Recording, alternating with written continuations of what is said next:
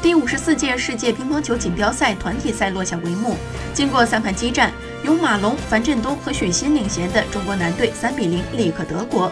其中，许昕第三个出场迎战帕特里克·弗朗西斯卡，在先输一局的情况下，他连扳三局，三比一为中国队锁定胜局。比赛中，许昕几次神球把对手折磨得没脾气，因此国际乒联将许昕称为乒乓球人民艺术家。赛后，许昕表示，能逆转取胜关键是有永不放弃的精神。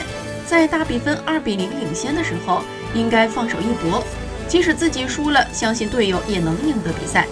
在拿下最后一分之后，许昕做了一个亲吻自己左手的庆祝动作。